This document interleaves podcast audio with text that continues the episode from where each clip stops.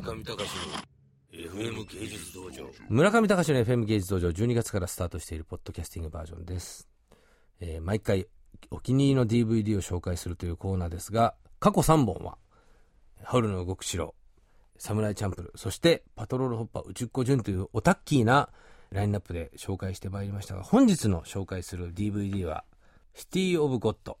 知ってますかこれ？あの信江さんあの番組プロデューサーの信江さんが泣いたと言われるこれもう子供がですね、ガンをこう、撃ち下ろしてどんどん人を殺していくような、あの、映画だということで僕、ドキドキしながら見ました。半ばドキュメンタリーなもんだよと。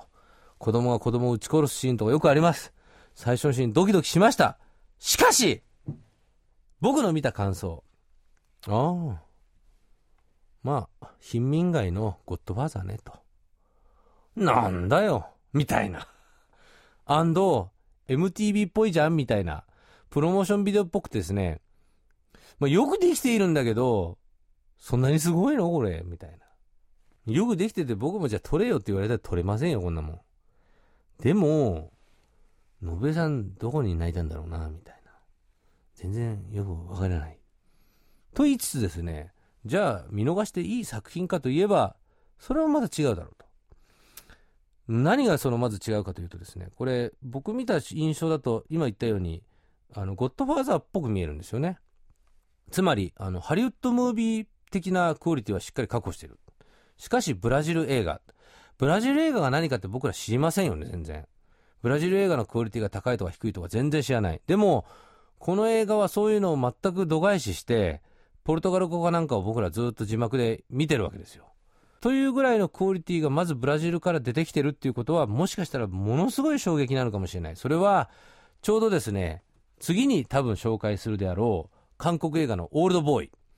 このオールドボーイも僕も見てすごいショックだったんですけれども、それと同じぐらいですね、もう映画は国境を越えてると。もう要するになんか DVD でメイキングとか出てるのを見て、スタッフたちの共通言語を作っていって、で、こういう風に撮ればこういう映画撮れますよと。こういう風に編集していけばこういう効果がありますよっていうのがかなり協情的に分かっていると。という中でできた、あの、作品なんじゃないかなと。逆に言えば、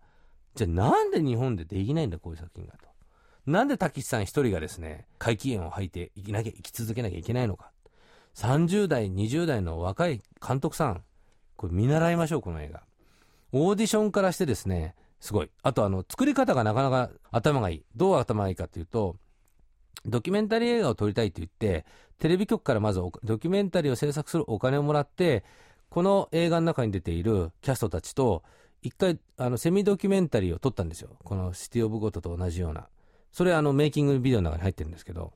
で、そこで、あ、自分はこういう脚本だと本当の映画になるかなっていうことを手応えを感じながら、シティオブゴットの脚本を書いて、次のスポンサーを見つけて、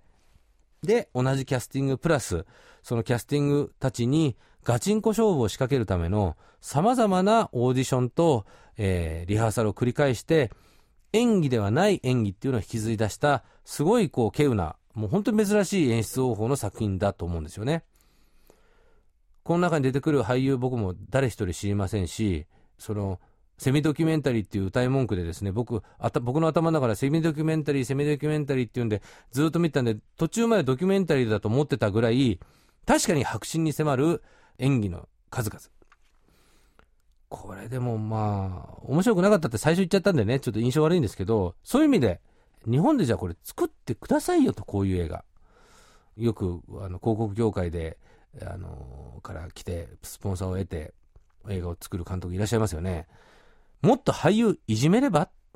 なんかなんとか、あの、ひまわり劇団とかなんとかそういうとこからちょろちょろっと来た人たちをですね、あの、ステージママみたいななんちゃってママが、僕もね、何人かやりましたけども、あの、ちっちゃいフィルムで。なんかいるんですよ、ステージママみたいな人がうろちょろうろちょろ。で、なんとかじゃ、大丈夫？なんつって、ゴラムじゃあるまいしですね、ゴラムを演じたアンディ・サーキスが、えーロード・オブ・ザ・リングのメイキングであって、ゴラムジュースって、オラム、オラムっていうことを言い続けるためにですね、蜂蜜と生姜を混ぜた特製ジュースを飲み続けるみたいなジュースを作ってきて、ステージママが。じあの自分の子供たちにその特製ジュースを与えてるんですよ。そうすると、あの、アフレコ、アニメーションのアフレコでそういう子たちとあったんですけれども、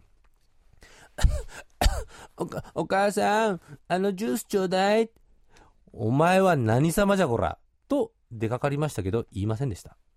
というようなですね、甘えた環境じゃなくてですね、このシティオブゴッドのこの役者たちの演出方法のように、追い込んで追い込んで、やってみそと。まさにその映画、日本版は何かといえば、あの、井筒監督がやったパッチギはですね、追い込み系の最高傑作。しかし、あれでもまだ追い込みが足りないぐらい、まあ、シティオブゴッドはそういう意味では、追い込みまくった一本ですな。あの、黒沢明級に追い込んでます。そういう意味ではですね、えー、マゾヒスティックな、まあ、監督のサディスティック、そして役者たちのマゾヒスティックなリアリズムを見るにはもう最高。そういう映画だと思って見てもらえると、きっと皆さんも順位が下がること間違いない作品です。中見隆の FM 芸術道場。